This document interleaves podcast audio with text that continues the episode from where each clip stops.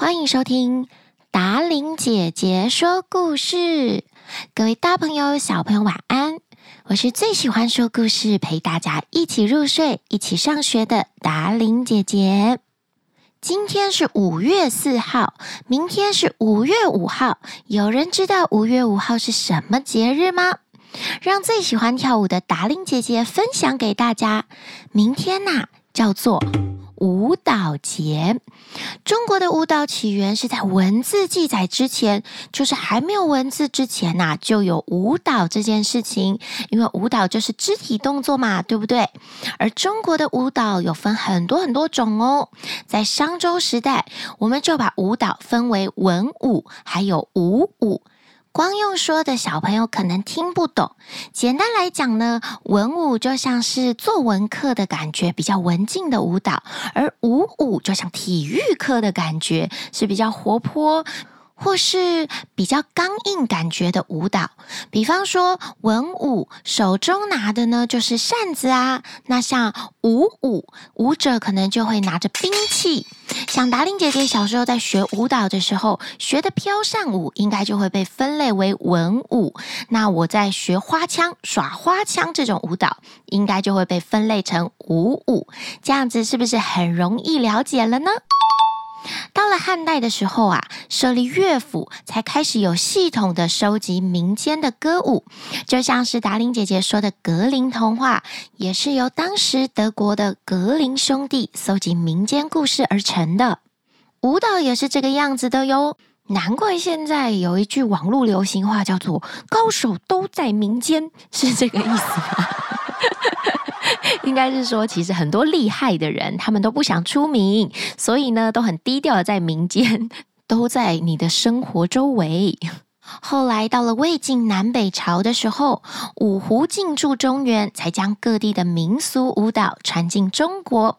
所以，像达伶姐姐小时候，不止学飘扇舞、学花枪，我也有学过各地的民俗舞蹈，比方说藏族的舞蹈啊，或是傣族的舞蹈啊。相信有学舞蹈的小朋友，应该跟达伶姐姐一样，也都有跳过，拿过各式各样不一样的道具。一直到了唐代的时候，我国的舞蹈就进入到最鼎盛的时期。这时候啊，唐代加入了各式各样的舞蹈表演，还加入了诗歌，加入了剧情，添增了舞蹈的活泼性。其实达令姐姐觉得，就像是舞台剧一样，有了剧情，有了舞蹈，这个就是唐代开始发展而成的哟。今天在说故事之前，加入一个小小的舞蹈节知识给大家知道，希望小朋友都知道舞蹈节的由来。最近待在家里自学的小朋友，希望你们都可以从达玲姐姐说故事的节目，除了听到故事之外，还可以学到一些小知识哦。达玲姐姐也期待这波疫情可以赶快呃趋缓下来，八月的时候说不定有机会开达玲姐姐的舞蹈教室，这样到时候舞蹈节就跟我们节目有相关啦。达玲姐姐也可以教小朋友唱歌跳舞，期待跟你们相见哦。如果果真的有机会开舞蹈教室，招生也会在 Podcast 跟大家说，也会在粉丝团公布的。爸爸妈妈不要紧张。说完了小知识之后，在故事之前，一样要来感谢赞助我们节目的大朋友还有小朋友。纯纯，我好喜欢达伶姐姐的故事哦。星星，我喜欢在车上听达伶姐姐的故事。妈妈，纯纯跟星星抢着要听哪一个故事，真头痛啊！感谢这可爱一家人的留言。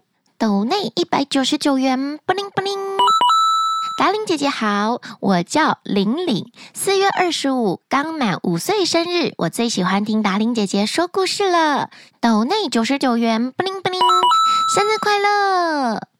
接下来还有一笔三千块没有留名字的斗内，谢谢你哟。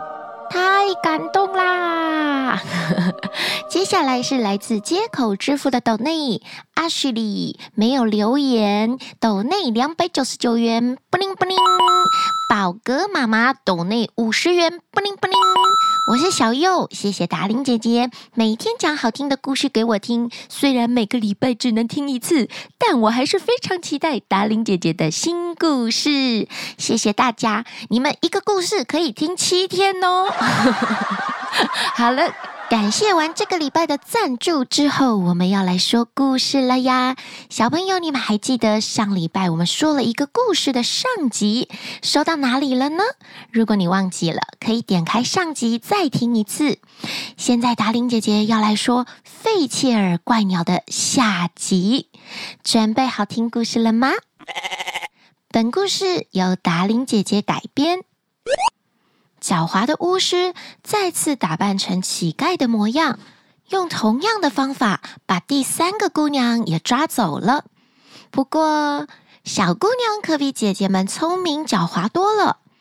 当巫师把钥匙还有鸡蛋交给小姑娘，然后要出门远行时，小姑娘先是小心翼翼地把鸡蛋放妥在一个地方，这样她就不会弄破或是弄脏那颗鸡蛋了。接着，他才开始检查各个房间。最后，他一样走到了那间静室。他同样打开了门。天哪，他都看到了些什么？他的两个姐姐躺在那里，一动也不动，脸色发白。姐姐，姐姐，你们醒醒呀！小姑娘叫了两三声，大姐跟二姐都没有醒过来。接着，小姑娘一边哭泣，一边轻轻地帮两个姐姐按摩她们僵硬的肢体。没想到，奇迹的事情发生了，两个姑娘突然睁开眼睛，活了过来。她们兴高采烈地抱在一起，互相安慰着。虽然两个姐姐醒了过来，但是她们三个还是被关在巫师的皇宫里。到底该怎么做才好呢？小妹妹说：“姐姐，我有方法，你们先听我的，继续躲在这个静室里。你们只要按照我的吩咐去做，这样我们就可以一起安稳地回到家里了。”两个姐姐相信聪明的小姑娘一定有好方法，于是就按照小姑娘的吩咐去做。两天之后，巫师回来了，他的第一件事，按照惯例。就是跟姑娘要钥匙，还有鸡蛋。巫师左瞧右看，发现这颗鸡蛋完好如初，既没有裂痕，也没有沾到任何血迹。于是他对小姑娘说：“你经过了考验，你将是我的新娘啦。”在巫师的世界里，只要对方成为了自己的新娘。巫师就不能对她施展任何的魔力，而且不得不按照新娘的吩咐去做事情。啊，那太好了！我很愿意成为你的新娘。小姑娘说：“但是你得亲自扛一篮金子去送给我的父母，展现你想要娶我的诚意。”我则会在皇宫里面准备我们的婚事。小姑娘说完，就跑到姐姐们藏身的静室，对她们说：“现在我可以救你们了，姐姐。这个坏蛋会亲自把你们背回家，你们一到家里就要找人来帮我哟。”小姑娘把两个姐姐放到篮子里，上面盖上一层厚厚的金子，然后她对巫师说。你把篮子扛去吧，不过我会一直从小窗口看着你，一路是不是停下来偷懒休息？你千万不可以偷懒，要快点把金子送到家里给我父母亲哦，不然就会延误我们的婚期的。决心要娶小姑娘的巫师，非常的听从他新娘子的话，他扛起篮子就往他们家走。可是篮子实在是太重了，压弯了他的腰，汗水顺着他的脸颊一直往下掉。巫师看到了一棵大树，想要坐下来休息一下。他才刚坐下来歇一歇，篮子里就有一个姑娘的声音对他喊着：“我从小窗口看到你在歇息了哟，你赶快马上起身走。巫师以为是他的新娘子在对他说话，他好紧张，赶快站起来，又接着往他们家的方向前进。又走了一会儿，巫师想要停下来休息、喝口水，他立刻又听到从篮子里传来的声音。我从小窗口正看着你呢，你又停下来休息了，你就不能一直走回去吗？这样会耽误我们的婚期哟。每当巫师停下来不动时，这个声音又会喊起来，搞得巫师不得不继续前进。最后，他终于扛着两个姑娘和一大堆金子，回到了小姑娘的家中。完成了他的新娘子交代的事情，他将装满金子的篮子交给小姑娘的父母亲之后，认为自己已经完成了新娘子的愿望，开心地回到自己的皇宫，准备要去举行婚礼了。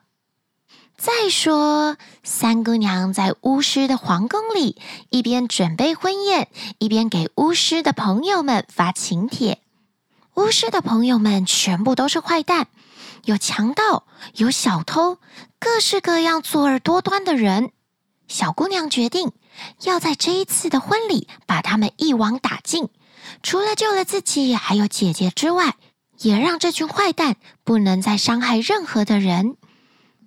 请帖都发出去之后，小姑娘准备了一个骷髅头，把它戴上花环，装饰了一下。然后就把它放在阁楼上的小窗口前面，让那个漂亮的骷髅头在那里向外看着。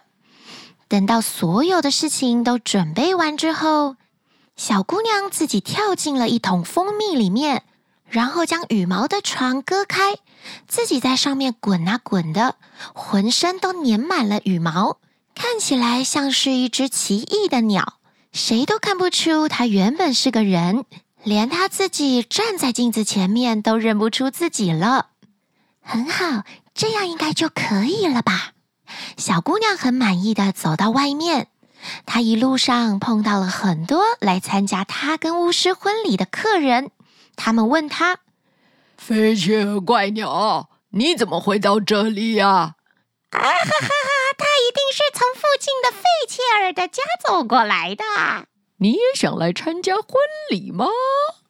客人们你一言我一语地问着费切尔的怪鸟，小姑娘则回答：“新娘子把楼上楼下都已经打扫得整整齐齐的啦。我想这会儿她正从窗口向外张望着呢。”小姑娘假装成费切尔的怪鸟，回答着客人们。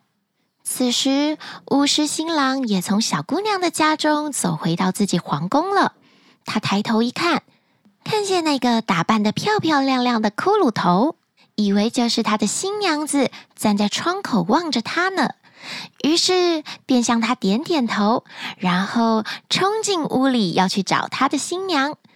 可是，当巫师还有客人们全部走进屋子里时，被派来救新娘的兄弟还有亲戚们也赶到了，他们用最快的速度把所有的客人还有巫师锁在屋子里面，不让他们任何一个人逃出来，然后快速的点了一把火，把所有的坏人还有巫师都关在房子里烧死了。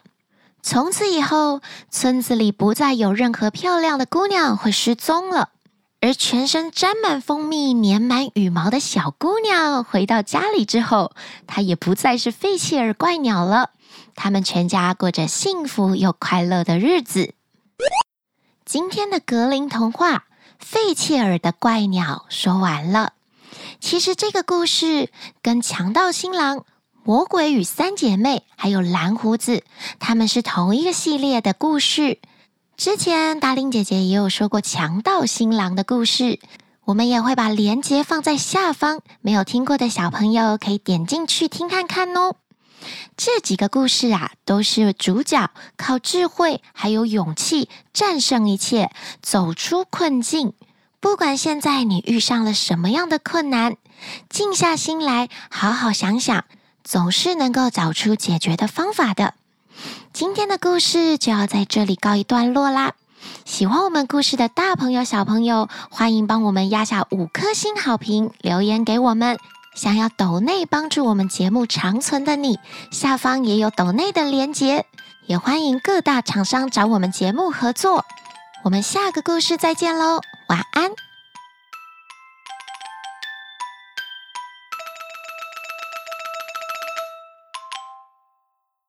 小姑娘，小姑娘，小姑娘，以为他就是他的新郎新娘子。呵呵什么是新娘子？